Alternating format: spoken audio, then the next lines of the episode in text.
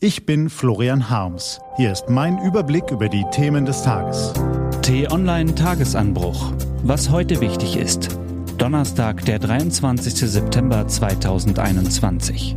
Die Bundestagswahl steht bevor. Heute vom stellvertretenden Chefredakteur Peter Schink. Gelesen von Ole Zender.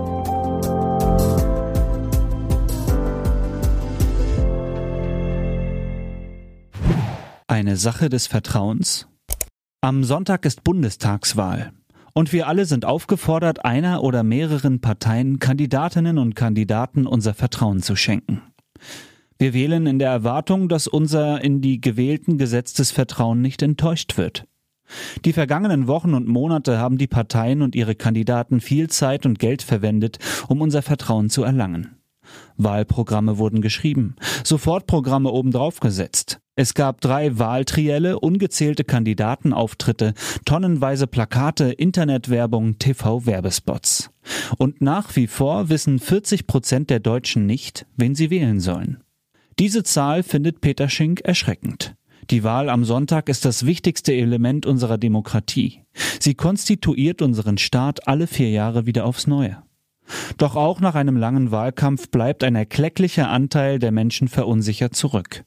Warum ist das so? 63 Prozent der Deutschen finden, dass die Spitzenkandidaten nicht überzeugend seien. 56 Prozent sagen, die Parteien geben einfach kein gutes Bild ab. Was schafft Vertrauen für unsere Wahlentscheidung? Sind es die Kandidaten, Parteiprogramme, Wahlplakate, Auftritte im Fernsehen? Peter Schink schrieb vor kurzem, dass ihm persönlich wohler wäre, die drei Kanzlerkandidaten würden eine nicht ganz so medial exponierte Rolle spielen. Sie waren auf der Mattscheibe so omnipräsent, dass der Eindruck entstehen konnte, sie alleine würden bestimmen, wofür ihre Parteien stehen. Dabei ist Politik eine Teamleistung und ein Koalitionsvertrag bestimmt letztlich die politische Richtung der kommenden vier Jahre. Demnach müssen wir unser Vertrauen nicht in einzelne Kandidaten setzen, sondern in Kandidatenteams, womöglich sogar in Koalitionen. Der nächste Punkt. Wir vertrauen am Wahlsonntag darauf, dass die handelnden Personen Wahlprogramme und Wahlversprechen umsetzen. Doch nach der Wahl müssen Kompromisse gefunden werden. Politik beruht auf gesellschaftlichem Ausgleich. Im Wahlkampf hoffen wir auf 12 Euro Mindestlohn oder maximal 700 Euro Pflegezuzahlung. Nach der Wahl ist dann die Enttäuschung schnell groß, wenn es nicht kommt wie versprochen. Wer Realist ist, weiß natürlich um die politischen Mechanismen, aber worauf sollen wir denn vertrauen, wenn nicht auf Wahlversprechen? In den vergangenen Wahlkämpfen rückt deshalb mehr und mehr die Redlichkeit der Kandidaten in den Fokus. Wer empathisch und ehrlich wirkt, von dem erwarten wir nach der Wahl auch ein entsprechend verantwortungsvolles Verhalten. Dann lacht Armin Laschet an der falschen Stelle. Annalena Baerbock gibt ihr Weihnachtsgeld beim Bundestag nicht an und Olaf Scholz kann nicht ausräumen, dass Durchsuchungen in seinem Ministerium nicht doch etwas mit seiner Verantwortung zu tun haben. Dann fällt es schwer zu vertrauen. Wählen Sie also am Sonntag gerne mit Restzweifeln im Hinterkopf. Vertrauen Sie darauf, dass die Wahl nicht am Sonntag um 18 Uhr endet. Der Wahltag ist eine wichtige Zäsur in der bundesdeutschen Politik, aber zugleich auch nur der Beginn eines Prozesses. Es ist wichtig, das richtige politische Personal zu wählen, aber getragen werden politische Entscheidungen jeden Tag von uns allen. Um ein Beispiel zu nennen, der Atomausstieg stand bei der CDU nicht im Wahlprogramm von 2009. Er wurde von Angela Merkel angesichts der Katastrophe von Fukushima entschieden.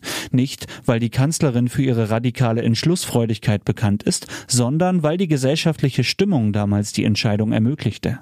Auch 2015 konnte Merkel die vielen Flüchtlinge nur willkommen heißen, weil eine Mehrheit der Menschen damals diese Entscheidung gut hieß. In Berlin können in Anführungszeichen die da oben nicht vier Jahre lang tun, was sie wollen. Sie sind immer auf unser Wohlwollen angewiesen. Wir entlassen Politikerinnen und Politiker am Wahlsonntag keineswegs in die nächsten vier Jahre. Wir müssen sie regelmäßig an ihre Verantwortung und das in sie gesetzte Vertrauen erinnern. Wir sind ein Volk von 83 Millionen Menschen und jeder prägt diese Republik mit. Jeden Tag, egal ob im Supermarkt oder in den Vorstandsetagen der Konzerne. Wir müssen auf uns selbst vertrauen. Was heute wichtig ist. Die T-Online-Redaktion blickt heute für Sie unter anderem auf diese Themen. Wir müssen wachsam sein. Der Mord von Ida Oberstein ist mit menschlichem Verstand nicht zu fassen. EU-weit einheitliche Handybuchsen. Heute fällt eine Entscheidung. Diese und andere Nachrichten, Analysen, Interviews und Kolumnen gibt's den ganzen Tag auf t-online.de. Das war der T-Online Tagesanbruch vom 23. September 2021. Produziert vom Online-Radio- und Podcast-Anbieter Detektor FM. Den Tagesanbruch zum Hören gibt's auch in der Podcast-App Ihrer Wahl, kostenlos zum Abonnieren. Ich wünsche Ihnen einen frohen Tag. Ihr Florian Harms.